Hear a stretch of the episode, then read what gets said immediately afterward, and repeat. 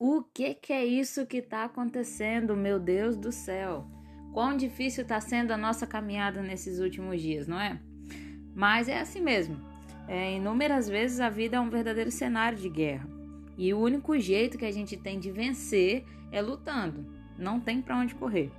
Existem coisas lindas na vida, coisas coloridas, coisas fantásticas, pessoas maravilhosas.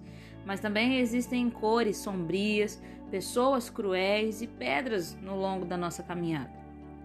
Só que quando nós estamos em meio a esses desafios dolorosos, às vezes com horas de infelicidade, ao invés de nos desesperarmos, nós precisamos fazer uso da nossa fé em Deus, no seu amor e na sua graça manifesta em Cristo Jesus.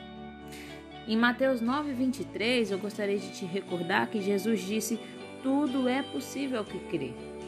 Tudo, tudo é possível para aquele que crê, para aquele que tem fé.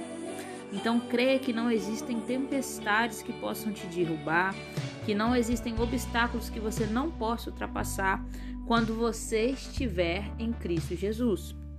Em Filipenses 4, de 12 a 13, Paulo demonstra que nada pode parar a sua caminhada, nada pode fazê-lo desistir, porque a força que existe na vida dele vem de Deus. Posso todas as coisas naquele que me fortalece.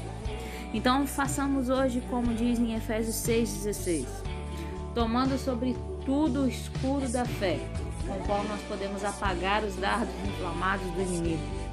Pois segundo o Salmo 30, no versículo 5, o choro dura uma noite, mas a alegria ela vem pela manhã. E acredite nisso, que se você está em Cristo, a sua noite vai ter fim. Não importa quanto tempo ela dure, eu não sei se você está vivendo na escuridão da noite já tem uma semana, se já tem 15 dias, já tem um mês, seis meses, um ano, 10, 15 anos, eu não sei.